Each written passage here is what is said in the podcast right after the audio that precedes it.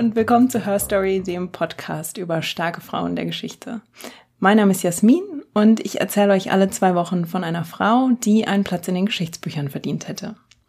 Und heute überspringe ich direkt äh, Danksagung und alles ähnliche, weil ich etwas Besonderes für euch habe, nämlich eine Sonderfolge. Ich bin nämlich diesmal nicht alleine, sondern ich spreche mit Elias, Oliver und Carol von Historia Universalis. Historia Universalis ist ebenfalls ein Geschichtspodcast und die drei haben jeweils ihr eigenes Steckenpferd, also moderne, antike, Mittelalter. Ihr könnt euch was aussuchen. Und sie haben mich vor einigen Wochen gefragt, ob ich Lust auf eine Zusammenarbeit hätte. Und da habe ich spontan ja gesagt. Deswegen bekommt ihr heute eine Sonderfolge und für mich wird es heute auch eine Premiere. Ich habe das erste Mal Gäste und freue mich sehr. Also viel Spaß beim Zuhören und hallo an Elias, Oliver und Carol. Moin ihr drei. Stellt euch doch vielleicht noch einmal kurz vor, wer seid ihr, was macht ihr, wo kann man euch hören? Dann äh, fange ich mal gleich an. Hallo zurück und vielen, vielen Dank für die schönen Worte. ja, ich bin Elias. Ich bin bald abgeschlossener Geschichtsstudent, hoffentlich. Und ein Teil von Historia Universalis mit den beiden anderen, die sich gleich vorstellen. Ja, und werde dann auch noch äh, die Geschichte zumindest einer anderen Frau berichten. Mhm, da bin ich auch schon total gespannt drauf. Dann äh, gehen wir doch mal weiter in die Runde. Olli, willst du Hallo sagen? Ja, hallo. Ich bin Olli, bin ja, im wahren Leben Elektroniker ja, und mein Steckenpferd ist so die Antike. Ja, und bin dann auch ein Teil von Historia Universalis. Und Nummer drei im Bunde? Das dritte Drittel des Podcasts Historia Universalis. Ich bin Carol, sitze in Dresden. Freue mich sehr, hier bei dir in deinem Podcast zu sein und bin schon sehr gespannt auf das Thema. Äh, was tue ich außer, ach nee, ich, ich rede eigentlich immer nur im Mikrofon die ganze Zeit. Okay, und äh, wo kann man euch denn am besten hören? Äh, auf welchen Kanälen kann man euch folgen, abonnieren? Das müsst ihr uns ja auch noch einmal verraten. Chef, sag mal was. Gibt es irgendwelche, wo wir das nicht haben? ich glaube nicht. Ja gut, dann ist es ja einfach. genau. Ansonsten findet ihr alles auf unserer Seite www.historia-universales.fm. Sehr schön. Und ich nehme an, äh, ihr habt es ja gerade schon erwähnt, man kann euch quasi auf allen bekannten Kanälen abonnieren und man kann euch am aktivsten seid ihr, glaube ich, auf Twitter oder Facebook. In den sozialen Medien definitiv auf Twitter, ja. Okay, alles klar. Dann abonniert, gefolgt und auf Twitter als Follower angemeldet und dann geht's los mit euch. dann würde ich tatsächlich direkt ins ins Thema einsteigen und euch mit in die Geschichte der ersten Frau nehmen, dann äh, frage ich jetzt, woran denkt ihr, wenn ihr an Frankreich in der zweiten Hälfte des 16. Jahrhunderts denkt? Könige. Ja, das ist schon mal sehr gut. Könige und Königinnen wahrscheinlich. Ähm, habt ihr schon mal von Catherine Montvoisin oder La Voisin gehört? Nein. Eben, ebenso nicht. Nein.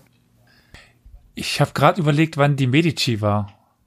Oh, ah, die, die da Katharina. erwischte mich jetzt auch kalt. Ähm, ja, ich, ich glaube äh, nicht nach. im 16. Da wird gegoogelt. Ich sehe es schon. ich höre es schon. Ja, ja. ähm, habt ihr schon mal von der Giftaffäre gehört? Auch da nein. Nein. Dann erzähle ich euch ja jetzt. Katharina de Medici übrigens war 16. Ah, hm. Doch, 16. Na gut. Dann äh, Catherine Montvoisin beziehungsweise La Voisin, wie sie genannt wird, und Giftaffäre und französische Könige. Das ist quasi der Bereich, in dem wir uns heute bewegen. Und Catherine Montvoisin war selbst keine Königin, auch keine Adlige, aber sie ist quasi eine der wichtigsten Figuren in der sogenannten Giftaffäre, die sich im, in der zweiten Hälfte des 16. Jahrhunderts, Quatsch, 17. Jahrhunderts. Deshalb ah. da habe ich euch ja voll auf die falsche Spur geführt. 17. Jahrhundert, Na, genau, dann. genau. Ja, dann alles Jetzt weiß ich, was du meinst.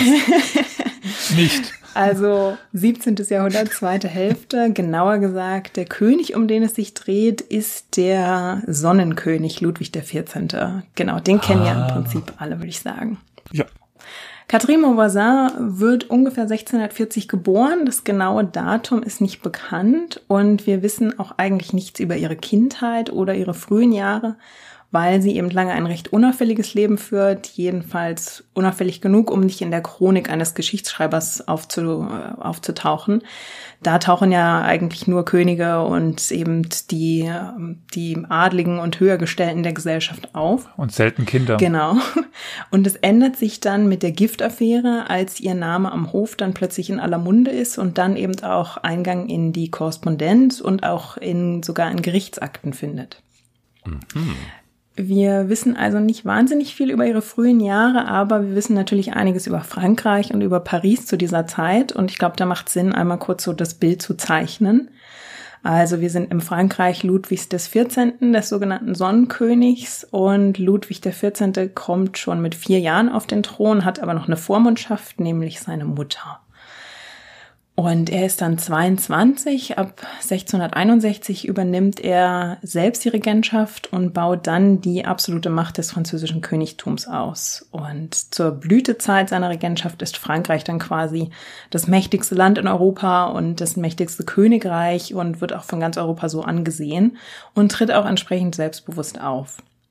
Das Land hat also selbst in Friedenszeiten damals eine Armee von 200.000 Mann. Und Ludwigs Schatzmeister Colbert, der ist, glaube ich, auch so, den Namen hat schon der ein oder andere mal gehört, der mhm. sorgt dafür, dass sich das Einkommen des Königs zwischen 1661 und 1672 mehr als verdoppelt. Mhm. Und wie macht man das? Steuern, Steuern. Genau. Steuern. Und wen besteuert man? Die armen Bauern. Also wir haben natürlich eine relativ arme Bevölkerung. Das soll sich ja äh, einige Jahrzehnte später auch bitter für die französischen Könige rächen. Und Ludwig interpretiert seine Macht aber eben, definiert die quasi durch Glanz und Gloria. Also Gloria ähm, und glorreich ist er eben durch Eroberungen und Machtdemonstrationen. Deswegen führt Ludwig auch relativ häufig Krieg während seiner Regentschaft. Da gibt's schon den Holländischen Krieg, das ist einer der bedeutendsten. Der läuft von 1672 bis 1678 und damit sichert sich Ludwig seine Machtposition innerhalb von Europa. Und Glanz definiert er unter anderem durch schöne Architektur. Versailles. Genau. Und durch einen beeindruckenden Hof. Stichwort Versailles, genau. Versailles ist nämlich eigentlich eine relativ simple Jagdunterkunft, die sein Vater genutzt hat. Und Ludwig XIV. lässt das Ganze dann aber wirklich umbauen. Also er lässt erst den Garten opulent gestalten und baut dann auch das komplette Haus um. Das wird immer größer und pompöser und dann gibt es schließlich auch diesen berühmten Spiegelsaal, den wir ja auch alle kennen, in dem Deutschland nach dem Ersten Weltkrieg dann den Friedensvertrag von Versailles unterschreibt. Und warum hübscht er Versailles auf? Weil er Paris nicht leiden kann. Er findet Paris nämlich langweilig. Ein Botschafter berichtet 1670, dass schon die Aussicht auf eine Fahrt durch Paris beim König für schlechte Laune sorgt. Also er findet die Hauptstadt bei, bei Leibe nicht so spannend wie wir heute. Paris ist ja damals auch noch eine ganz andere Stadt. Und er vernachlässigt die Stadt wirklich so sehr, dass 1687 ist es dann schon so, dass das Volk schon aufgeregt ist, wenn es nur die Nachricht gibt, der König wird heute mal durch die Stadt fahren, weil er normalerweise nämlich einen Umweg um die Stadt nimmt. So sehr kann er sich mit Paris nicht anfreunden. Und in Bezug auf die ja äh, vielleicht spätere kopflose Zeit der französischen Könige. Wie sehr weißt du, weißt du denn, ob da die Gefahren der Stadt schon eine Rolle spielten. Also ob er sie wirklich nur langweilig fand oder ob er sich schon so wirklich so von dem Pöbel bisschen äh, fürchtete. Beides. Also zum einen, äh, Paris ist eine relativ schnell wachsende Stadt und Hygiene ist damals tatsächlich ja schon noch ein Thema. Ähm, das heißt, die Stadt ist düster, sie ist dreckig, sie stinkt und da treiben sich auch düstere Gestalten rum, da hast du völlig recht. Es ist tatsächlich so, dass Ludwig nachher einen Pariser Polizeichef ernennt, den, auf den werden wir auch noch zu kurz zu sprechen kommen, der sorgt damals als Polizeichef nicht nur dafür, dass die Gassen quasi von äh, zwielichtigen Gestalten freigehalten werden, sondern ähm, führt zum Beispiel auch sowas wie Straßenlampen ein. Also da werden jetzt die Straßen mal beleuchtet und entsprechend kann sich nicht mehr in jedem dunklen mhm. Hinterhof oder in jeder dunklen Gasse irgendjemand rumtreiben. Und es gibt, glaube ich, ich glaube, es werden auch Patrouillen eingeführt Also die, die Kriminalität ist damals schon gegeben. Und natürlich, wir haben ja gerade schon mal über Steuern gesprochen, wenn das Volk so stark besteuert wird, versucht sich natürlich der ein oder andere durch mehr oder minder illegale Aktivitäten oder eben auch mal durch einen Überfall einen Taler dazu zu verdienen. Und entsprechend ja, kann es gut sein, dass Ludwig auch vor dem, ähm, ich sag mal, kriminellen Pöbel so ein bisschen Sorge hatte. Aber grundsätzlich, also im Großen und Ganzen war die Stadt für ihn eben wenig ansprechend. Mhm. Hm. Und am Rande dieser Stadt lebt damals, so viel wissen wir zumindest, Catherine Montvoisin. Und die ähm, gehört auch zu denen, die mit heute würde man vielleicht sagen, zwielichtigeren Aktivitäten ihr Geld verdient. Aha. Sie ist nämlich Wahrsagerin und Magierin. Was ist daran zwielichtig? Also, also nein, das ist ja. Also, also ich dachte auch was anderes. Ja, nicht, vielleicht nicht ganz so zwielichtig, aber äh, vielleicht, vielleicht fragwürdig. Äh, das kann ja jeder für sich selbst entscheiden. Ich will da niemandem was vorwegnehmen. Ich schon. Oder vorschreiben, wie er das zu finden hat. Also, ähm, Catherine Mauvoisin ist unglücklich verheiratet. Ihr Mann ist zwar Juwelier, aber damit leider sehr erfolglos. Insofern, das große Geld bleibt aus. Und um die Familie zu ernähren, betätigt sich Catherine Montvoisin eben, wie gesagt, als Wahrsagerin und als Magierin. Und das ist damals in Paris sogar sehr verbreitet. Das ist ein recht be bekannter oder beliebter Beruf. Wir sprechen ja von einer Zeit, in der eben normale Menschen damals ein relativ entbehrungsreiches Leben führen. Und da zahlen Menschen eben auch gerne ein paar Taler dafür, dass jemand ihnen die Hand liest und in ihre Zukunft schaut, weil viele hoffen, dass vielleicht in der Zukunft irgendwo die Nachricht wartet, dass sie eine plötzliche Erbschaft machen oder dass sie eine vorteilhafte Ehe eingehen.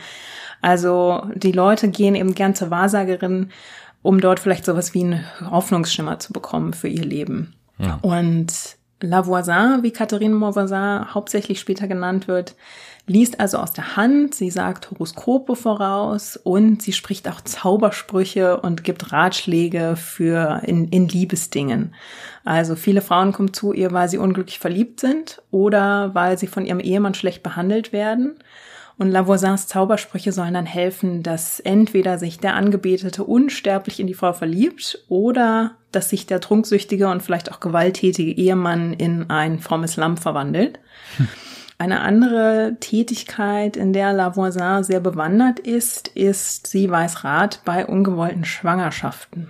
Das ist ja natürlich auch ein Thema in der Zeit, logisch. Also hm. Verhütung und, und überhaupt äh, Familienplanung funktioniert damals ja noch ganz anders, um nicht zu sagen, in manchen Fällen gar nicht, sondern passiert einfach. Und Frauen aus jeder Gesellschaftsschicht kommen eben zu ihr und ihren Kolleginnen, wenn sie ein Kind nicht gebären wollen. Damals gibt's eben Tränke, Auswaschungen oder auch eben schon richtig medizinische Eingriffe, wo man sich, glaube ich, auch ein bisschen gruselt, wenn man sich überlegt, im 17. Jahrhundert medizinische Eingriffe für Abtreibung. Ähm, ja, also diese Schwangerschaften werden mit, die, mit den diversesten Mitteln abgebrochen und Frauen wie Lavoisin werden deshalb auch Engelmacherinnen genannt. Das hm. ist aber eigentlich ein sehr irreführender Begriff weil für diese Abtreibung damals in Frankreich Strafe gilt. Die Abtreibungen gelten als Kindmord und werden mit Hinrichtung bestraft. Also die Frauen dann Engelsmacherin zu bezeichnen, finde ich eine sehr interessante Wortwahl. Aber ja gut, es gibt ja heute immer noch den Begriff der Engelskinder, also der mhm. totgeborenen Kinder. Das sind ja Engelskinder. Und dann macht ja, sie ja, eben mit den Abtreibungen Engel.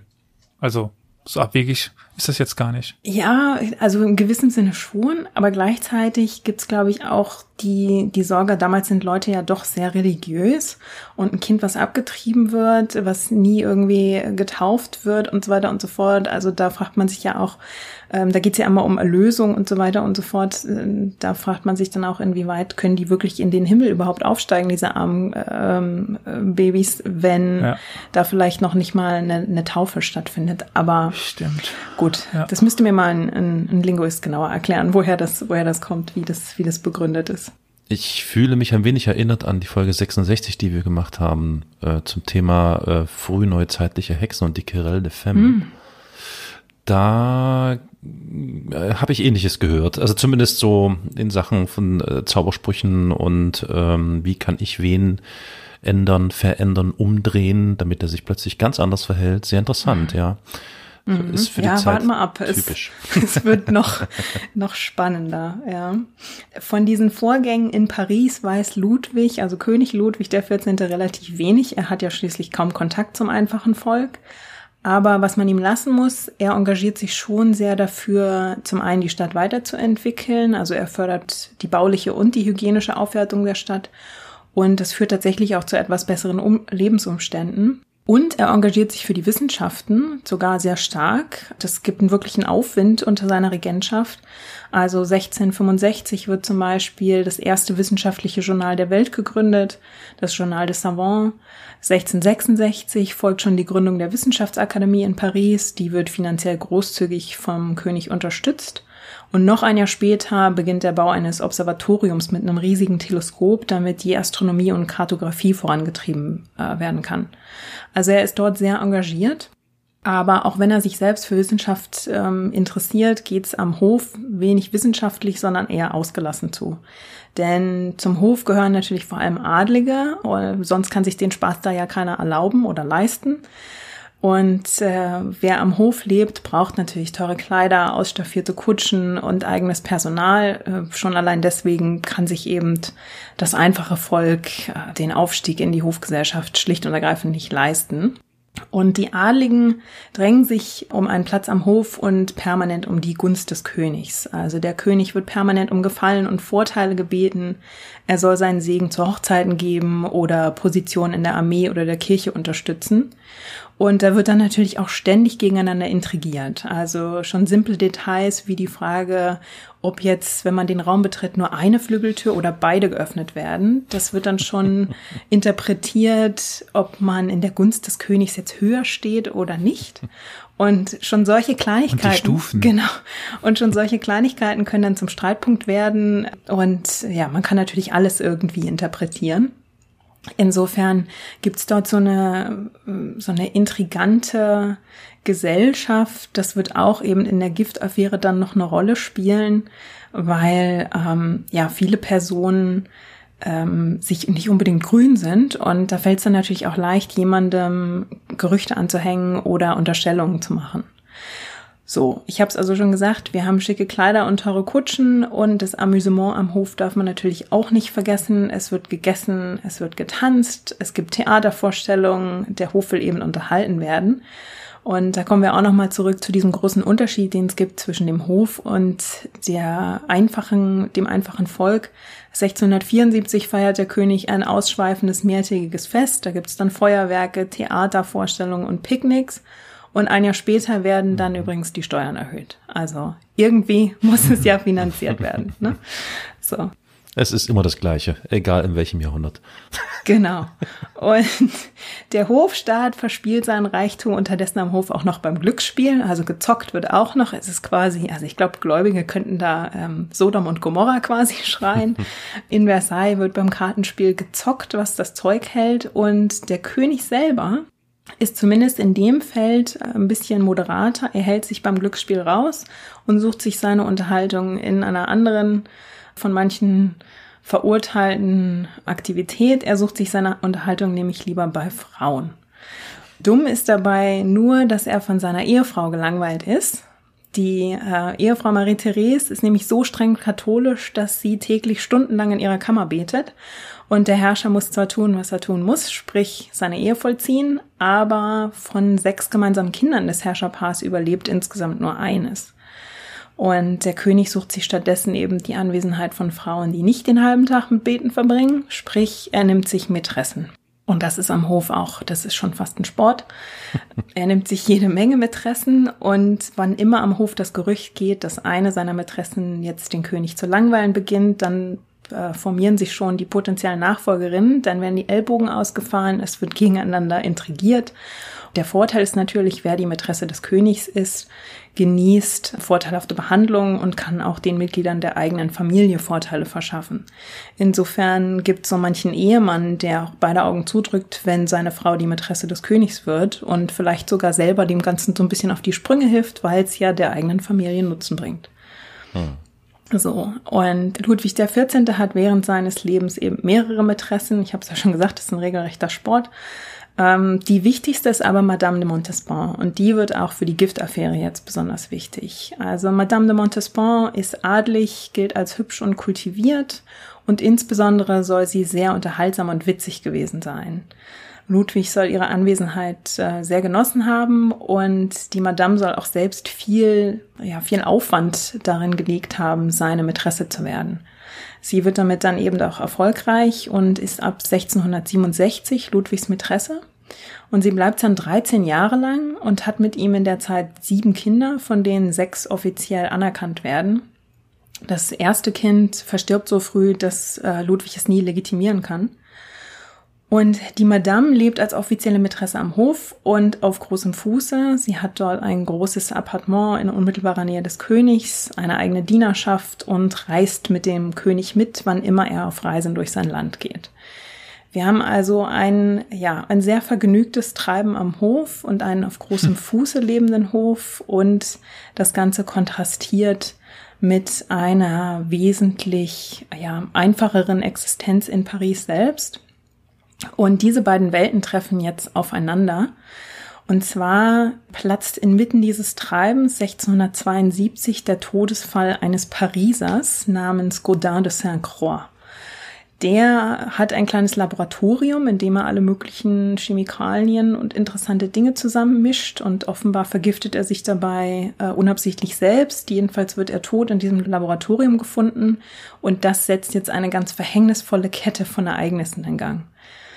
In seinem Nachlass findet sich nämlich eine Schatulle und die ist an eine Marquise de Brinvilliers adressiert. Den, der Name ist eigentlich gar nicht so wichtig. Es steht aber drauf, dass sie ausdrücklich nur von ihr geöffnet werden darf. Wie das so ist, wird aber natürlich jemand neugierig, späht trotzdem hinein und findet jede Menge Ampullen mit seltsamen Pudern und äh, mhm. Pulvern und Flüssigkeiten. Man vermutet dann, dass diese Ampullen Gift enthalten und dann werden die Mittelchen einfach mal an Tieren ausprobiert, die auch prompt hm. versterben. Hm. Und ja, dann äh, gibt's also schon, also die, das erste Alarmlämpchen geht quasi schon an. In der Schatulle finden sich dann auch Schuldscheine und Briefe von der Madame, aus denen hervorgeht, dass sie die Geliebte des verstorbenen Giftmischers ist. So, jetzt beginnt die Polizei also zu ermitteln und findet heraus, dass die Madame, Madame de Brinvilliers, dass sie ihren Vater und ihre beiden Brüder bereits verloren hat. Die beiden sind nämlich rätselhafte Tode gestorben. und im Fall der Brüder gibt es sogar Autopsien. Und bei diesen Autopsien gibt es Hinweise auf eine chronische Vergiftung. Und ja, ehe sie sich's versieht, wird die Madame des Mordes an ihrem Vater und ihren beiden Brüdern sowie des Mordversuchs an ihrer eigenen Schwester auch noch beschuldigt. Und das Motiv ist, ja, so alt wie die Menschheit, Gier. Die Madame war in chronischer Geldnot und sie wollte an die Erbschaft ihres Vaters kommen. Jetzt macht die Madame die Biege. Sie fliegt nämlich, äh, sie flieht nach England und dann nach Belgien äh, wird aber schließlich doch noch in Frankreich vor Gericht gestellt, vier Jahre nachdem dieser, dieser rätselhafte Tod des Giftmischers festgestellt wurde. Und sie wird also 1676 schuldig gesprochen und zur Hinrichtung auf dem Schafott und zur Folter vor dem Tod verurteilt. Das ist damals relativ gängig. Da wird unmittelbar vor der Hinrichtung nochmal gefoltert, weil die Ermittler hoffen, dass die Beschuldigten dann quasi unmittelbar vor ihrem Tod noch Details preisgeben. Mhm. Ist sie denn, aber ist das denn schon, ist das denn schon zu dem Zeitpunkt klar und offensichtlich, dass sie diejenige ist, die hingerichtet werden muss, oder kommt da jetzt gerade noch irgendwie ein, ein großer Knüller? Also die Madame de Brinvilliers, das ist in dem, äh, in dem Moment schon klar. Ja. Die Indizien deuten eben alle darauf hin, Okay. dass sie ja mit dem Giftmischer ein Verhältnis hatte, dass sie von ihm ja. Gift gekauft hat und dass mhm. sie mit diesem Gift dann ihre Familienmitglieder vergiftet hat. Mhm. Und der Knüller nach ihrer Hinrichtung ist, im, ist aber der, dass sie wirklich zur höheren Pariser Gesellschaft gehört. Ja, natürlich. Ja. Und das sorgt eben am Hof für Überraschung, weil man bis dahin Gift und Giftmorde nicht mit Adligen in Verbindung gebracht hat, mhm. sondern solche Machenschaften eigentlich eher immer beim einfachen, beim niederen Volk gesehen hat. Hm. Und jetzt schleicht sich der Verdacht ein, dass die Madame vielleicht nicht die einzige Adlige ist, die zu unlauteren oder in diesem Fall giftigen Mitteln gegriffen hat. Ja, genau. Und jetzt gibt es den Chefermittler der Pariser Polizei, der Gabriel Nicolas de la Reynie, den habe ich ja vorhin schon mal kurz erwähnt, der eben Paris quasi schon so ein bisschen auf Vordermann gebracht hat. Und der erstattet dem König höchstpersönlich Bericht über den Fall und Ludwig XIV. zeigt sich besorgt und weist Larigny jetzt an, die Ermittlungen einzuleiten. Und dabei geraten jetzt quasi die Pariser Wahrsagerinnen, Apotheker und Magier relativ schnell beinahe unter Generalverdacht. Eine von ihnen sagt aus, sie habe Informationen über Verbrechen in den höchsten Kreisen. Da klingeln dann natürlich direkt wieder die Alarmglocken. Und dann gibt es Verhaftungen von äh, weiteren Magierinnen, darunter eine mit Namen Marie Boss. Also die werden alle verhört und es herrscht eben Alarmstimmung und der Verdacht, dass es quasi ein ganzes Netzwerk an Wahrsagerinnen und Magierinnen gibt, die in Paris in einen geheimen Handel mit Gift involviert sind mm. und mm. dass dieses Gift bis in die höchsten Kreise verkauft wird. Uh. Man könnte ja fast von einem Deep State sprechen. Entschuldigung. Stimmt. Ja, der König ist jetzt auch sehr besorgt und, und zwar ist er so besorgt, dass er eine Ermittlerkommission einrichtet, die dem Ganzen auf den Grund gehen soll. Die wird bekannt als Chambre Ardente, als glühende Kammer. Ähm, die heißt so, weil die Verhöre in einem dunklen Raum mit brennenden Kerzen abgehalten werden. Also ähm, wenn es bei euch jetzt schon dunkel ist, könnt ihr euch ein Kerzchen aufstellen und quasi euch ein bisschen in Stimmung bringen. Moment. Ich dimme das Licht. Jedenfalls geben bei den Verhören und natürlich auch unter Folter, das gehört ja damals immer noch bei Verhören mit dazu, geben die Magierinnen zu Protokoll, dass es eine Wahrsagerin namens Lavoisin gibt, die ebenfalls in den Handel mit Gift verstrickt ist. Die hat sogar versucht, ihren eigenen Ehemann zu vergiften, so heißt es, und außerdem nimmt sie Abtreibungen vor. Hm. Catherine Monvoisin, also Lavoisin, wird am 12. März 1679 festgenommen. Da kommt sie gerade aus der Messe, aus der Kirche das hilft ihr aber nicht. Religiös sein hilft nicht. Sie wird festgenommen und sie wird monatelang festgehalten, ist, sitzt eben im Gefängnis und wird über Monate wieder und wieder verhört. Hm. Wir wissen, dass sie bei ihrer Festnahme 42 Jahre alt ist und sie gibt zu Protokoll, dass sie schon im Alter von neun Jahren sich mit Horoskopen und dem Handlesen beschäftigt hat. Und sie hat sich über die Jahre da offenbar so gut weitergebildet, dass sie sehr talentiert ist und ihre Fähigkeiten als Wahrsagerin haben ihr zahlreiche Kundinnen beschert. Sie verdient also ganz gut damit.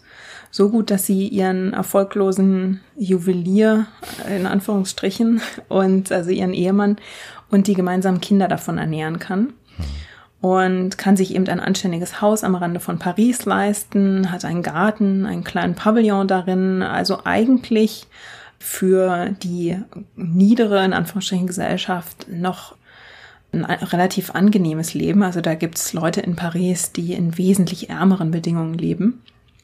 Und abends hat sie oft Gesellschaft, da wird dann Geige gespielt und gemeinsam gefeiert. Und laut Zeugenaussagen hat Lavoisin aber offenbar ein Alkoholproblem Sie spricht dem Wein gerne so stark zu, dass bei ihren Feiern, dass sie bei den Feiern dann relativ hemmungslos wird und vor allem auch überraschende und manchmal provozierende, schockierende Aussagen macht.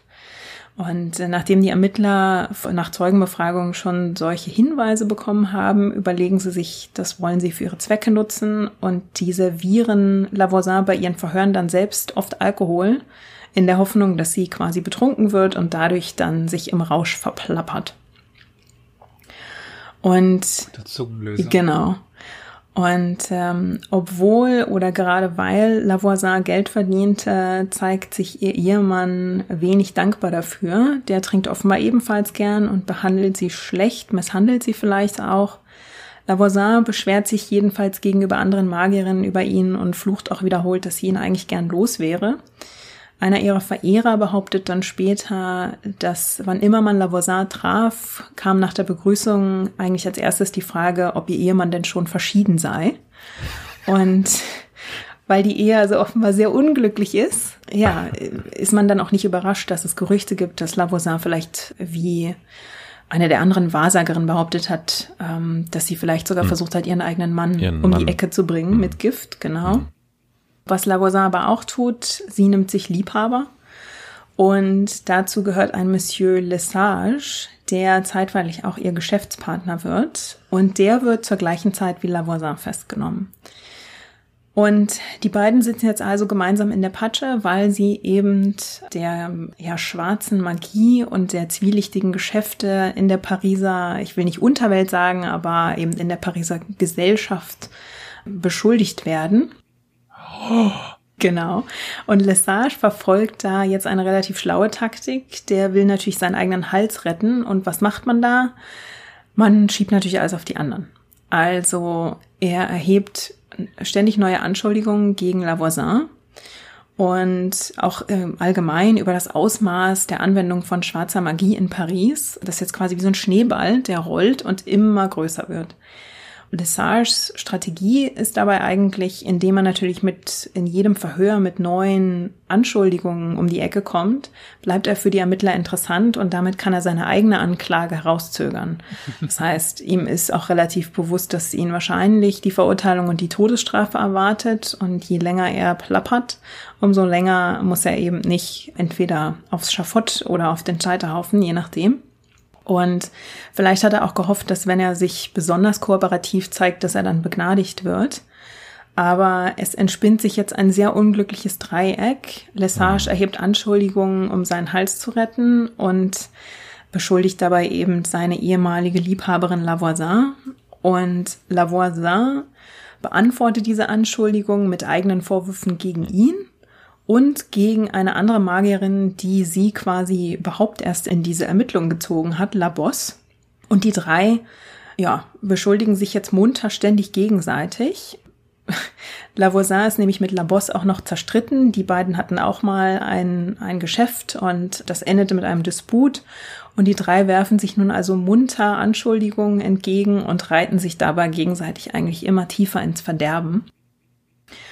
La Bosse und Lavoisin werden dann zusammen verhört und nach den Aufzeichnungen scheint es fast schon in ein relativ wildes Geschrei ausgeartet zu sein, bei dem die Anschuldigungen dann hin und her flogen. Und La Bosse behauptet, Lavoisin habe also wohlhabende Mitglieder der höheren Gesellschaft mit Gift versorgt.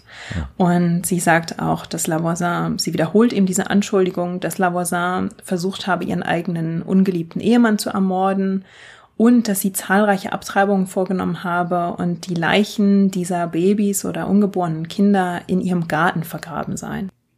Lavoisin streitet aber ab, dass sie erstens je versucht habe, ihren Ehemann zu töten. Sie streitet auch ab, dass sie äh, zunächst zumindest, dass sie mit Abtreibungen zu tun hat. Sie gibt aber zum Beispiel zu, dass sie von einer Frau aufgesucht wurde, die sie darum bat, ein Bouquet Blumen zu vergiften.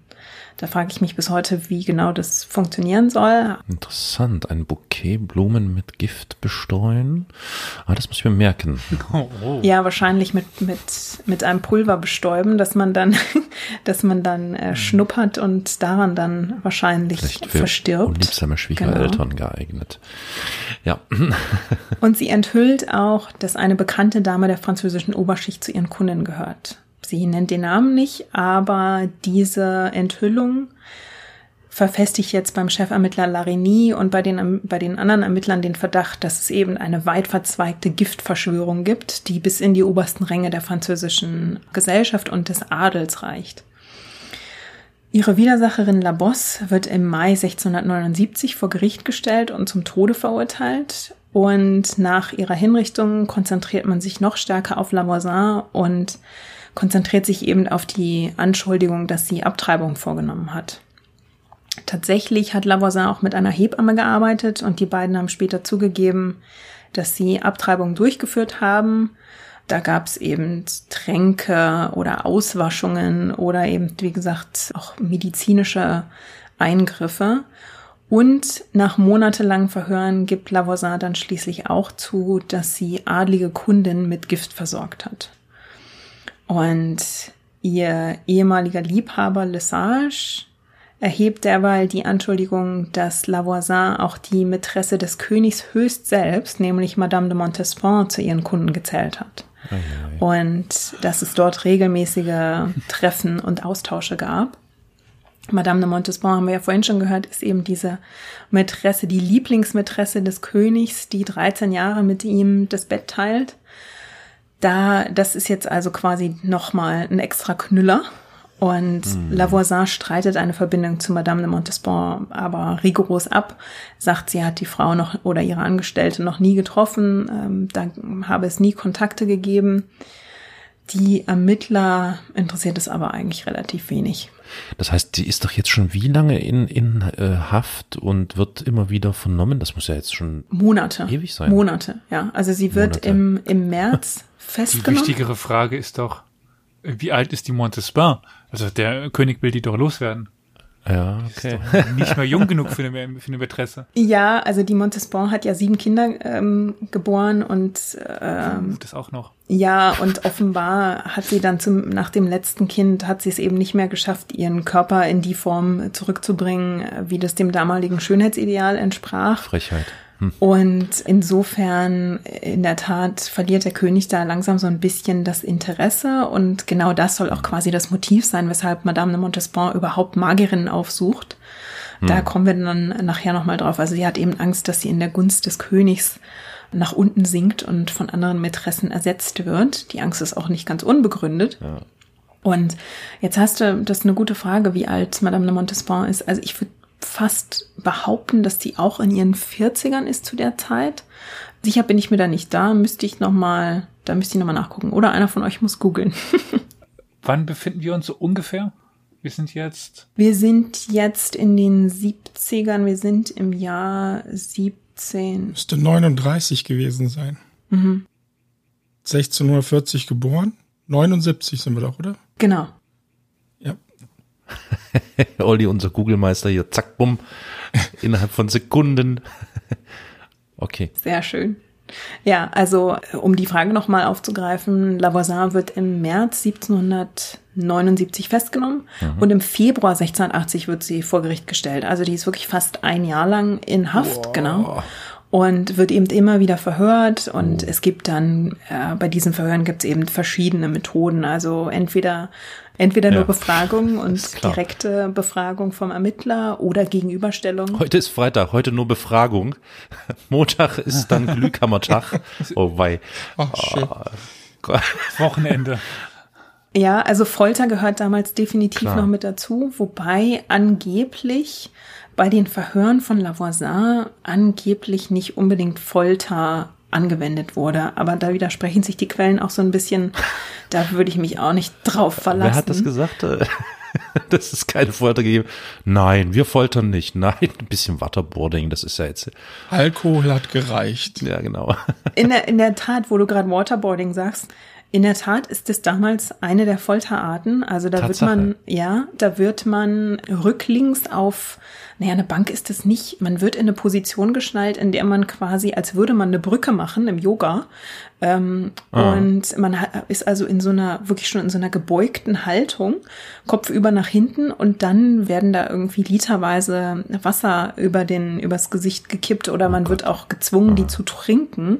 Und da ist natürlich irgendwann dann auch Schicht im Schacht. Also ah. im größten Durst kann man vielleicht mal ja, relativ viel Wasser trinken, auch mal was auf Ex, aber das, da sprechen wir von ganz anderen hm. Dimensionen und vor allem nicht in so unnatürlichen Haltungen. Ich glaube, hm. ich glaube, das wird auch unser, äh, unser Episodenbild. Weil ich sehe gerade hier die, äh, die Marie Madeleine de äh, Pravilliers, wie sie zu Tode gefoltert wird, oder vor ihrem Tod gefoltert wird, eben mit, mhm. mit genau dieser Methode. Das äh, sieht schon übel mhm. aus. Ja, also Genau, also das ist einmal, was wir heute Waterboarding nennen.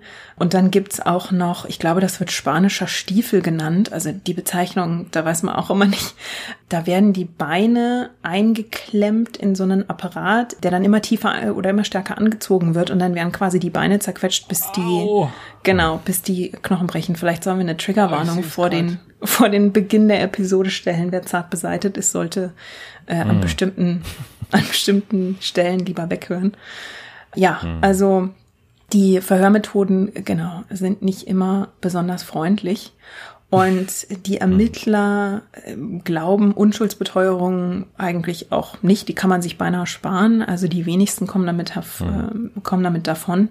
Und bei Lavoisin, eben weil man jetzt schon so darauf erpicht ist, dass man denkt, ähm, hier gibt's eine weit verzweigte Verschwörung und die reicht eben vielleicht sogar bis an den Hof. Der König könnte gefährdet sein. Die Ermittler fragen sie und, und verhören sie also eben immer wieder und sind besonders daran interessant, äh, interessiert, mit wem sie Geschäfte gemacht hat. Sie wollen also, dass sie Namen nennt. Und ja, im Prinzip jeder, den sie benennt und auch wer von anderen Verdächtigen benannt wird, gerät unter Verdacht und wird in der Folge festgenommen und selbst verhört. Es gibt also quasi eine regelrechte Verhaftungswelle und die Anschuldigungen richten sich dann sogar bis zu einer Hofdame der Königin, also gegen eine der Hofdamen der Königin, gegen einen bekannten Schriftsteller und gegen einen General, den Marechal du Luxembourg, der damals recht bekannt ist und eine relativ ja mächtige Stellung auch hat. Der hat Glück, der sitzt zwar auch monatelang, glaube ich, sogar in, in Haft. Der schafft es aber am Ende tatsächlich seine Unschuld zu beweisen, auch weil die Anschuldigungen gegen ihn mittlerweile so hochgegriffen sind und wirklich so, also er soll den Satan angerufen haben und ja, die, die sind eben so ausufernd, dass man dafür keine Beweise findet und der Marschall von Luxemburg hat da dann Glück und kann am Ende einer Verurteilung entgehen. Aber für zahlreiche andere Mitglieder und Bekannte des Hofs sieht es eben anders aus. Die werden verbannt oder eben verurteilt. Und ähm, ja, es gibt auch im Laufe dieser Affäre zahlreiche Todesurteile, die mit der Hinrichtung wegen Hexerei oder dunkler Magie enden. Und ja, also der Hof ist jetzt quasi in heller Aufruhr. Die Panik macht sich breit, wer jetzt als nächstes von den Verhören oder Verhaftungen betroffen ist. Hm. Lavoisin ist eben beinahe ein Jahr in Haft und wird dann am 17. Februar 1680 vor Gericht gestellt und wegen Hexerei zum Tode verurteilt. Sie soll dann auf dem Scheiterhaufen sterben. Das ist eben damals die, die übliche ja, Todesform für jemanden, der wegen Hexerei verurteilt worden ist. Und sie zeigt aber bis zuletzt Widerstand. Also damals ist es so, dass die Verurteilten von der Festung, in der sie gefangen halten, gehalten worden sind, wären sie durch die Menschenmenge an der Kirche Notre Dame vorbeigefahren und dort sollen sie Abbitte leisten. Lavoisin weigert sich aber. Dann wird sie auf ihrem Karren weiter zum Hinrichtungsplatz gefahren und dort weigert sie sich aus dem Karren auszusteigen. Sie wird dann regelrecht herausgezerrt und wehrt sich mit Händen und Füßen dagegen.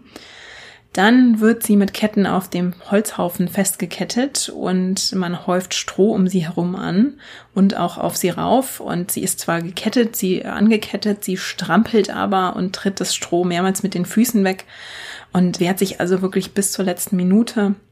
Ihr Schicksal ist aber trotzdem besiegelt und sie stirbt am 22. Februar 1680 auf dem Scheiterhaufen. Und man könnte meinen, damit ist das Thema jetzt vielleicht abgehandelt, aber mit ihrem Tod ist die Giftaffäre noch nicht vorbei. Im Gegenteil, sie nimmt sogar noch mal richtig Fahrt auf. Und Lavoisins Ruf wird nach ihrem Tod jetzt sogar noch berüchtigter, denn ausgerechnet ihre eigene Tochter sorgt jetzt dafür, dass Lavoisin quasi wirklich total berühmt berüchtigt wird. Inwiefern? Jetzt bin ich gespannt. Ja, also Marie, ihre Tochter, die hat eben mit Lavoisin ähm, zusammengearbeitet, quasi so, ja, die junge Assistentin. Und Familienbetrieb. Genau, Familienbetrieb. Und deswegen wird sie einen Monat vor der Hinrichtung ihrer Mutter festgenommen, im Januar 1680. Und Marie macht jetzt Aussagen, die die Giftaffäre auf einen neuen Höhepunkt bringen und die jetzt die Mätresse des Königs, Madame de Montespan, wirklich unter Verdacht bringen. Hm. Denn Marie enthüllt jetzt, dass Lavoisin sogar versucht habe, dem König eine Petition zu überbringen. Sie sei mehrmals am Hof gewesen, um diese Petition persönlich zu überreichen, sei damit aber gescheitert, weil sie eben nicht durchkam. Das ist theoretisch ja auch möglich, weil damals Angehörige zum Hof gehen und beim König vorsprechen können mit Bitten, ähm, Angehörige der, der einfachen Gesellschaft können bei ihm mhm. vorsprechen und der König, das ist eben Teil seiner, seiner Routine, dass er sich auch die Sorgen der Bauern anhört und des einfachen Volks. Also es wäre durchaus möglich gewesen, dass Lavoisin zu ihm hätte vordringen können. Hm. Ihr ist es aber nicht gelungen. Sie hat diese Petition nie übergeben. Und die Petition, von der da die Rede ist, von der behauptet Lavoisins Tochter, dass die mit Gift versetzt war. Und wenn der König die also geöffnet hätte, hätte er auch wieder giftiges Pulver inhaliert oder giftige Dämpfe. So genau lässt sich das nicht rekonstruieren, ob da jetzt ein Pulver drin war oder ob das vielleicht in irgendwas getunkt wurde.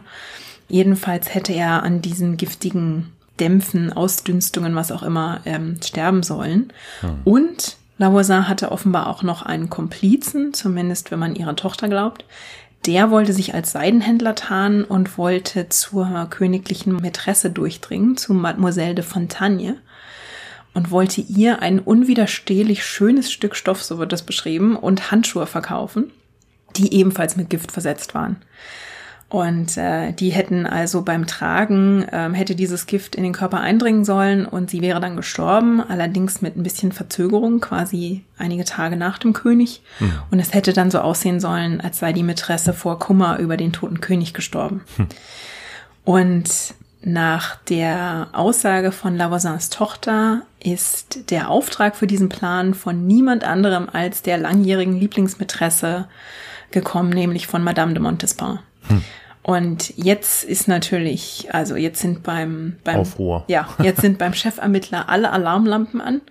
Und hm. Marie behauptet sowieso, dass Madame de Montespan schon seit Jahren eine Klientin ihrer Mutter war und dass sie sie regelmäßig nach Liebesmittelchen gefragt habe, damit sie sich die Gunst und die Liebe des Königs erhalten kann. Ich überlege gerade, ob die Tochter, entschuldige, ja. ob die Tochter Marie sich damit nicht selbst der Gefahr aussetzt, dass sie ja nun von ganz vielen äh, Personen äh, irgendetwas von, also mit irgendetwas beschuldigt wird, beziehungsweise sich jetzt irgendwelchen Verhören und Foltern und ähnlichem unterziehen muss. Also ich meine, sie steht ja ihrer Mutter, äh, ich sag mal so, gezwungenermaßen sehr nahe oder stand ihr sehr nahe. Das ist ja auch äh, interessant. Ja, ja.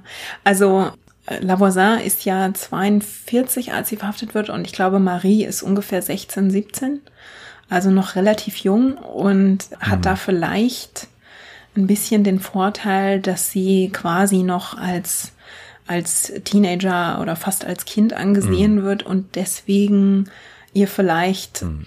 ja nicht zugetraut wird, dass sie da auch richtig tief selbst drin verstrickt ist, sondern dass sie quasi eher ja, ja zum Mitmachen gezwungen wurde.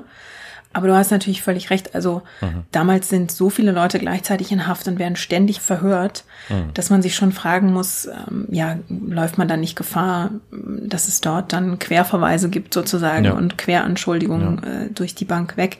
Sie hat es aber da relativ ähm, gut geschafft, sich da zu positionieren. Mhm. Sie hat sich nämlich oft als, ja quasi als, als Zeugin, nur so als, ja, ich war im Raum, ich habe es mhm. gesehen, mhm. hat sie sich positioniert. Verstehe. Und sie wird auch, ja, sie wird auch noch ein bisschen, ein bisschen Glück gehört auch noch mit dazu. Also das kann man schon mal sagen. Mhm. Am Ende hat sie, ja, Glück im Unglück, wobei ihr, ihr Lebensabend, glaube ich, auch nicht besonders glücklich ist, sagen wir mal so. Aber sie wird mhm. zumindest okay. nicht hingerichtet, das kann ich schon mal verraten. Gut. okay, gut. Aber der, der Ermittler ist jetzt äh, am, am äh, er rotiert gerade.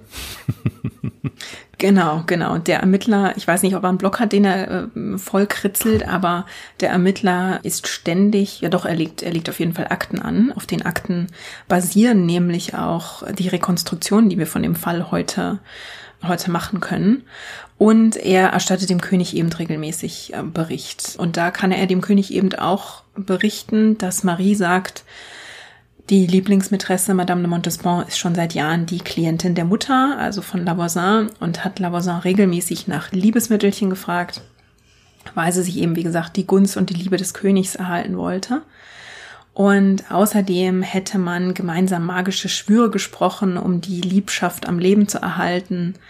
Und jetzt, wo sich der König eben einer neuen, jüngeren Mätresse zugewandt hat, hat Madame de Montespan quasi ihre, wie man so schön sagt, ihre Fälle davonschwimmen sehen. Und sie wird eben zunehmend uninteressanter für den König und äh, ist darüber jetzt so verbittert offenbar, dass sie sich rächen will und nicht nur die Konkurrentin aus dem Weg räumen will, sondern auch den König selber. Und da, ja, als wäre das nicht schon Sorge genug, fügt Marie jetzt auch noch an, dass Madame de Montespan auch an schwarzen Messen teilgenommen hat. Dafür ließ Lavoisin einen Priester kommen und der hat dann auf den Bäuchen von nackten Frauen die schwarze Messe abgehalten. Madame de Montespan soll auch eine der Frauen gewesen sein, auf deren Körper der Priester eine solche Messe vollführt hat.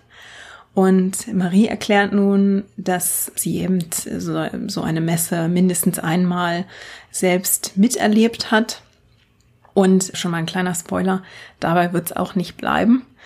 Sie erklärt aber zunächst außerdem noch, dass sie von ihrer Mutter quasi als Kurier benutzt wurde für Madame de Montespan und sie hat der Madame dann bei konspirativen Treffen kleine Päckchen mit magischen Pulvern zugesteckt oder ihr in die Kutsche gereicht.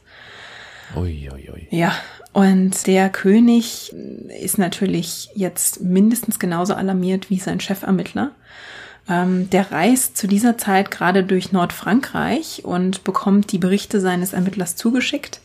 Im Gefolge ist auch Madame de Montespan, wie das ja damals so üblich ist. Viele vom Hof reisen mit, die Mätressen sowieso. Und ja, der Hof glaubt, Madame de Montespan ist in dieser Zeit zwar, sie reist zwar mit, aber sie wird nur selten wirklich in der, in der Gefolgschaft oder in der unmittelbaren, ja, Gesellschaft eingebunden oder so. Genau. Mhm. Sie wird selten wirklich ja. in der, in der direkten Gesellschaft mit Ludwig dem 14. gesehen. Und der Hof denkt jetzt, das ist eben wirklich jetzt ein Zeichen dafür, dass er das Interesse an ihr verloren hat. Tatsächlich liest aber Ludwig die Berichte seines Chefermittlers und hält sich als pure Vorsichtsmaßnahme von Madame de Montespan fern. Ja, was Wunder. Und weist, genau, und weist seinen Ermittler jetzt auch an, er soll bitte alle Erkenntnisse zu seiner Mätresse in einzelnen Akten dokumentieren, also nicht mit den Hauptakten anlegen, sondern jetzt quasi top secret erstmal nur direkt an den König senden. Der will sich erstmal ein komplettes Bild machen und ja, eben genauer verstehen, was da in seinem direkten Umfeld passiert. Und er hat da auch weiterhin Grund zur Sorge. Die Enthüllungen reißen nämlich nicht ab.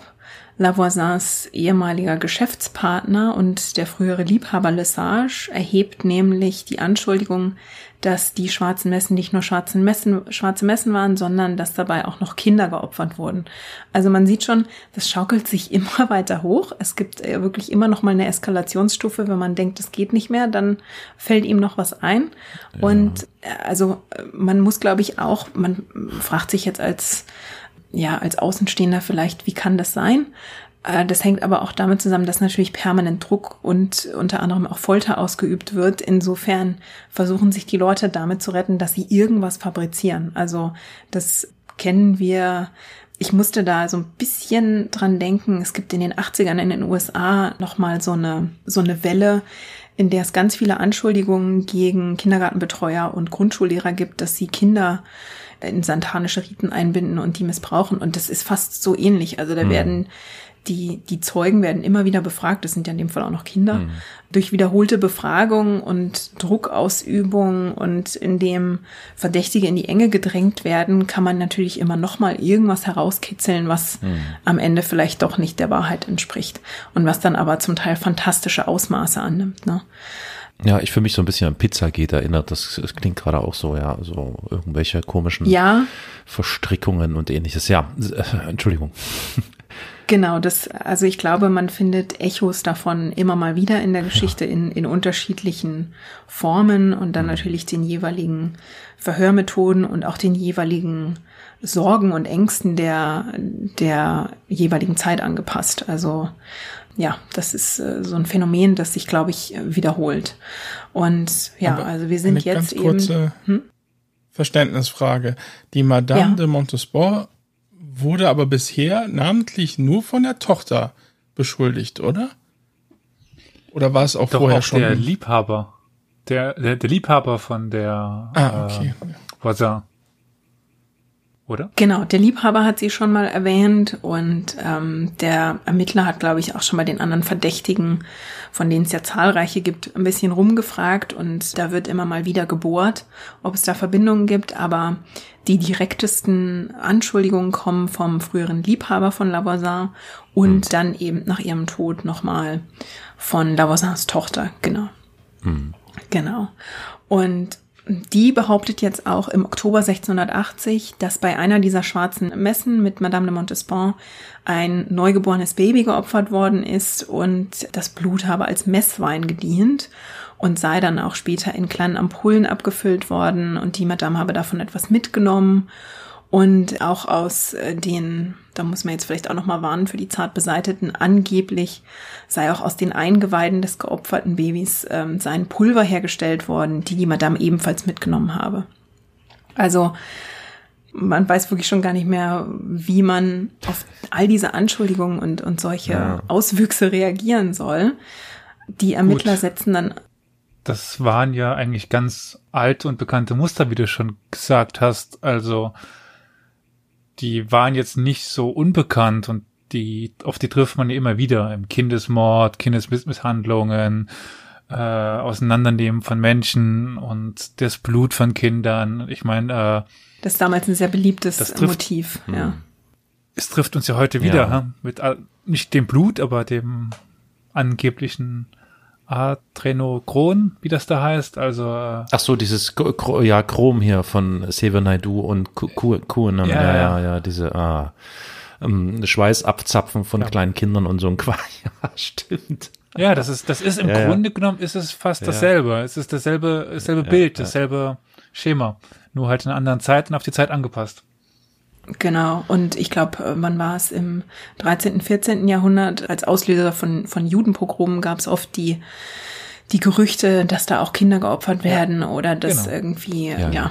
dass mit denen Furchtbares geschieht und, und an denen Furchtbares vorgenommen wird. Es ist tatsächlich leider ein sehr altes Motiv, weil es natürlich auch die Leute total entsetzt. Ne? Also was gibt's Schlimmeres, als, als Kinder zu ermorden und mit denen grausige Dinge zu tun? Das hat die Gesellschaft schon immer bewegt. Hm. Hm. Stimmt, Karthago war es ja auch so. In dem Fall ist es jetzt auch so, dass die, die Ermittler den Priester ähm, auftreiben, der diese Messen durchgeführt haben soll. Und der bestätigt, dass er Messen durchgeführt hat und behauptet auch, dass es dabei Kindsopfer gab und äh, dass er sie viermal, viermal mit einer ihm unbekannten nackten Frau durchgeführt hat und diese Frau habe nichts außer einem schwarzen Schleier vor dem Gesicht getragen. Er hat also ihr Gesicht nie gesehen, aber er ähm, habe angenommen, dass es sich dabei um Madame de Montespan handelte. Ach du Herrgott. Woran hatte das festgemacht, überlege ich gerade. Ja, stimmt. wie, wie, okay. Genau, also ich habe ganz zum Schluss, sage ich auch nochmal, diese Ermittlungen, wie die nach heutigen mhm. Standards bestehen würden. In jedem Fall ist es jetzt so, dass eben in den Geständnissen der diversen Verdächtigen immer mehr Namen von Leuten genannt werden, die am Hof hoch angesehen sind und dort ein- und ausgehen. Und äh, obwohl der Chefermittler Lareny von diesen Anschuldigungen oft sehr überzeugt ist, steht Ludwig selbst vor einem Dilemma jetzt. Der muss sich jetzt natürlich fragen, ob er seinen halben Hofstaat verhaften will und in den Kerker werfen lassen will. Was und und was sollen die Leute denken? Was wirft es für ein Licht auf den Sonnenkönig selber? was soll Frankreich und was soll Europa denken, wenn der mächtigste König von einer Horde lüsterner, Satan anbetender und giftmordender Leute umgeben ist? Und wie dumm steht er erst da, wenn seine langjährige Geliebte mit einer Giftmischerin gemeinsame Sache macht und dann auch noch an schwarzen Messen mit Kindsopfern auftritt? Also das ist ja quasi der Skandal schlechthin, der einen kompletten Hof quasi sprengen könnte. Also da würde er in Europa als ja, ähm, als, als Witzfigur eigentlich fast dastehen. Ne? Und nachdem der König die Angelegenheit anfangs also so unbedingt verfolgen wollte und bis auf den Grund aufklären wollte, bekommt er jetzt quasi Angst vor seiner eigenen Courage. Das zieht ihm jetzt zu weite Kreise und deswegen vollzieht er jetzt einen Wandel. Er kehrt die ganze Angelegenheit eigentlich lieber unter den Teppich. Hm. Larigny darf noch einige Zeit weiter ermitteln, aber diese Sonderkommission, die wird schließlich aufgelöst. Es werden noch einige Urteile gesprochen, aber die meisten Verdächtigen werden jetzt nur noch eingesperrt, die werden nicht mehr unbedingt hingerichtet. Und dieses Schicksal trifft auch Marie Montvoisin. Sie schafft es ja, sich selbst in ihren Aussagen oft als Zeugin zu positionieren, ist also nicht aktive Teilnehmerin an Verbrechen. Und mit dieser begrenzten Beteiligung und dem Fakt, dass der König die Angelegenheit jetzt eigentlich nur noch loswerden will und nur noch beilegen will, bewahren wahrscheinlich Marie Montvoisin vor der Hinrichtung. Sie wird mit weiteren Beteiligten in ein Gefängnis fernab von Paris gesteckt, nämlich nach Belle-Île-en-Mer. Das ist eine bretonische Insel im Atlantik, also wirklich so weit weg von Paris wie nur geht, damit keiner ihr irgendwie begegnen kann, damit ihr Name bloß nicht mehr den Weg an den Hof findet. Hm. Und da endet im Prinzip auch die Spur von Lavoisin und ihrer Tochter. Wir wissen nur, dass sie in diesem, in diesem Gefängnis ankommt und das Todesdatum ist schon gar nicht mehr bekannt. Es wird nur geschätzt, dass es irgendwann nach 1782 ist. Und Madame de Montespan wird langsam aber sicher vom Hof verdrängt und zieht sich dann 1691 in ein Konvent zurück. Und dort stirbt sie 1707. Und hm. die Kinder, die sie mit Ludwig hat, die ja alle legitime Kinder sind, die dürfen aber in den höheren Kreisen bleiben. Die werden nämlich von ihm alle mit höheren französischen Adligen verheiratet. Mhm. Aber Madame de Montespan selbst ist eben am Hof beinahe schon persona non grata. Und insgesamt hat die Giftaffäre um Lavoisin diesen Hof sieben Jahre lang im Griff, also von 1675 hm. bis 1682. Und sie umfasst eben Vorwürfe von Hexerei, von schwarzer Magie, von Abtreibung, Mord und Kindsmord. Und es gibt insgesamt mehr als 350 Verhaftungen, unzählige Verhöre und mehr als 100 Urteile. Und die Verurteilten sterben auf dem Scheiterhaufen oder werden geköpft. Das sind die beiden Hauptmethoden. Und zu den Verhören gehören eben Folter und, das habe ich ja an, anfangs auch mal gesagt, zum Beispiel bei Lavoisin, die werden auch unter Alkohol gesetzt, weil man eben hofft, dass das die Zunge lockert. Hm.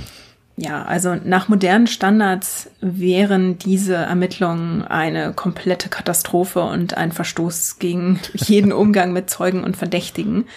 Also mal abgesehen von Folter und Alkohol, das ist natürlich sowieso schon, schon verwerflich aber Larigny verhört seine Verdächtigen zum Teil auch gemeinsam. Also hm. da steckt sie in den gleichen Raum, äh, weil die damals quasi sich gegenseitig konfrontieren sollen mit ihren Anschuldigungen und dabei hofft man dann, dass die Leute sich bei ihren Verteidigungen dann quasi in Widersprüche verstricken oder dass sie einfach unter dem Druck zusammenbrechen und alles preisgeben.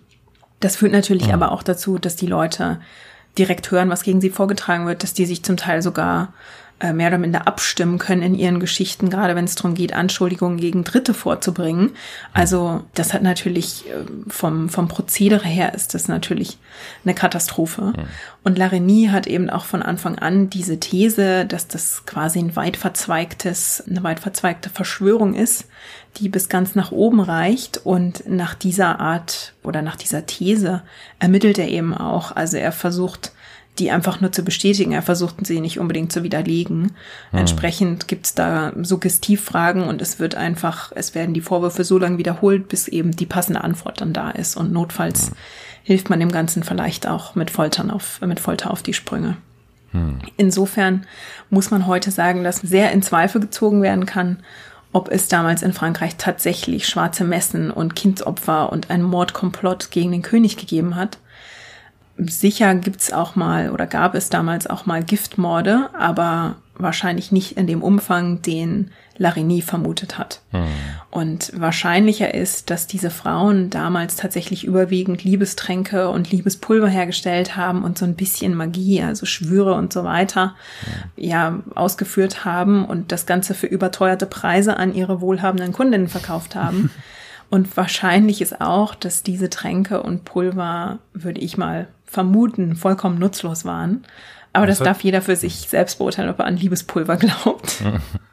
Also, was ich mir gut vorstellen könnte, ist halt wirklich die, der Markt als Abtreiberin in dem Sinne, also die ungewollten genau. Schwangerschaften. Ich glaube, die gab es am Hof nur zu häufig. Und der Markt muss, glaube ich, genau. flor äh, floriert haben. Hm. Genau, gerade weil es ja, ähm, weil natürlich nicht nur der König sich Mätressen genommen hat, sondern jeder, der von Rang und Namen war, hatte irgendwie noch mindestens eine Liebschaft am Laufen. Das gehörte ja schon fast zum guten Ton. Und ja, der König kann seine Kinder vielleicht legitimieren, aber ein Hofmarschall oder, oder ein, ein General ja. oder sonst wer, der einen höheren Stand hat, hat ja trotzdem noch einen gewissen Ruf zu verlieren. Insofern hast du da völlig recht. Also da muss man davon ausgehen, dass dieser äh, Markt floriert hat und natürlich auch in der einfacheren Bevölkerung, wenn da jemand mitbekommen hat, dass er schon oder eine Frau mitbekommen hat, dass sie schon wieder schwanger ist und schon nicht weiß, wie sie so ihre Familie ernähren kann, da hat sich bestimmt auch die ein oder andere in ihrer Verzweiflung und in ihrer Not an jemanden wie Lavoisin gewandt. Also ich glaube, da hast du völlig recht, dass, dass der Markt da quasi floriert hat. Aber dieser Fall zeigt eben, ja, sehr gut, dass Lavoisin quasi ein Sinnbild für schwarze Magier, äh, für schwarze Magie wird und ein Beispiel dafür, wie so eine Art Panik dann sich wirklich manifestiert und man ein Misstrauen gegenüber einer bestimmten Berufsgruppe oder einer bestimmten Gruppe Menschen entwickelt und sie dann unter Generalverdacht geraten, weil ja damals, sie ist ja wirklich nicht die einzige Magierin, die verhaftet wird.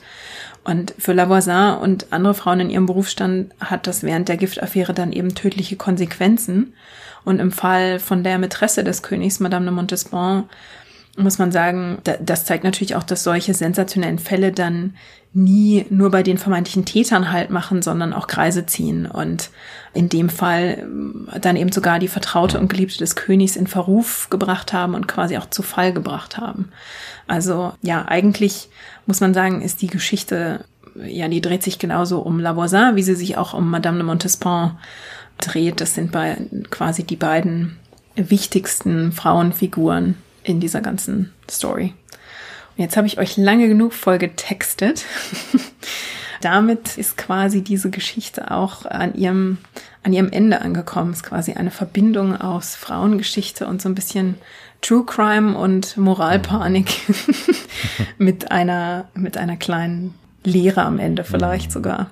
In jedem Fall ein, ein, ein hochspannendes Thema, wie ich finde. War mir vollkommen fremd. Vielen Dank dafür die Giftaffäre. Das bleibt mir jetzt wahrscheinlich noch ein paar Tage im Kopf hängen und ich denke darüber nach. oh. also ich meine, es ist schon, ist schon echt ein krasser Stoff, ne? Ja. Ich, ich vermute ja mal fast, dass dieses Thema mit Sicherheit literarisch oder filmisch irgendwie verarbeitet worden ja. ist, oder? Wäre auch meine Frage. Ja. ja, das hat sich tatsächlich, es gibt Theaterstücke, ich glaube, es ist sogar auch in Filmen aufgegriffen worden, in der Literatur. Mm, Man mm. findet es tatsächlich ja, in weiten Teilen der, der Kultur. Ich hätte jetzt fast erwartet, dass Olli schon gegoogelt hat und schon die Werke benennen kann. Nein, habe ich nicht. Aber es ist doch sehr, wirklich sehr, sehr spannend. Doch, also, dass ich da auch noch gar nicht so drüber gehört habe. Weil gerade, wie du sagtest, True Crime ist ja doch gerade etwas, was äh, gerade gut im Kommen ist. Und, aber sowas hab ich, da, davon habe ich noch nicht gehört. Ich glaube, das geht halt so ein bisschen unter, weil das natürlich auch, das ist kein True Crime der Neuzeit, sondern das ist eben True Crime am, am Königshof im 17. Jahrhundert. Und ja, das 17. Jahrhundert, Absolutismus und so weiter, das ist, glaube ich, dann doch den Leuten oft noch ja. ein bisschen fremder und ein bisschen schwerer zugänglich. Und also ich muss auch sagen, in der Vorbereitung, man hat es ja gemerkt, es gibt trotzdem noch viele Namen, die in der Geschichte sind. Und wenn man von über 300 Verhaftungen liest, dann kann man sich vorstellen, dass da natürlich die Akten nur so schwirren von, von Namen. Also ja, das ist dann auch ein bisschen eine Herausforderung, das Ganze so zu verdichten und zusammenzufassen, dass man der Affäre selbst noch folgen kann, ohne völlig verwirrt zu sein, wer da jetzt alles äh, involviert ist. Also, aber ich finde es auch eine total spannende Begebenheit und ja, wie so oft muss dann wieder eine Frau herhalten, an der es angeblich. das habe ich auch gedacht, genau, habe ich auch gedacht. Das ist ja wirklich so. Ja, ja, also das ist halt noch, passt halt noch in dieses Motiv der Hexerei, das ja damals ja. doch noch sehr be beliebt ist, ne? Mm, ja. ja. Aber Gott sei Dank weiß ich ja, dass der Elias uns über eine Frau erzählen wird, die nichts, aber auch gar nichts mit Hexerei zu tun hat und sich auch in einem anderen Jahrhundert aufhält. ja, gut, das äh, tut sie. Die Hexerei hat jetzt auch nicht so viel mit ihr zu tun. Aber ich wurde doch das ein oder andere Mal überrascht, weil mein Bild, das ich jetzt einfach nur von dem hatte, was ich mitbekommen habe, doch an einigen Stellen nicht bestätigt werden konnte. Also, ja, für uns würde ich nämlich sagen, geht es dann in der nächsten Folge weiter, für die Zuhörerinnen und Zuhörer dann wahrscheinlich bei uns zumindest in zwei Wochen. Und mit diesem Teaser sind wir am Ende der sechsten Episode von Her Story. Elias erzählt uns dann in der folgenden Episode eine Geschichte von einer sehr spannenden Frau, auf die ich mich schon sehr freue. Wir gehen auf Reisen, so viel kann ich schon verraten. Vielen Dank, dass ihr da wart, Elias, Olli und Carol. Das hat wirklich sehr großen Spaß gemacht. Und wenn ihr, liebe Hörerinnen und Hörer, in der Zwischenzeit mehr von den drei sehr sympathischen Herren von Historia Universalis hören möchtet, dann macht am besten Folgendes. Wie fassen wir bei uns zusammen? Wenn ihr uns erreichen wollt, dann geht einfach auf historia-universalis.fm. Da gibt's den Reiter Kontakt. Wenn ihr da draufklickt, habt ihr alles aufgelistet. Twitter, Telefon, Anrufband oder Facebook, YouTube, alles Mögliche. Und wenn ihr mir Kommentare dalassen wollt, dann schreibt mir eine Mail an feedback at herstorypod.de, schreibt mir auf Twitter at herstory-pod oder schaut auf Instagram vorbei, ebenfalls unter herstory-pod. Und es gibt auch eine Facebook-Seite Herstory Geschichte Podcast. Vielen Dank fürs Zuhören, bis zum nächsten Mal und lasst euch gut gehen.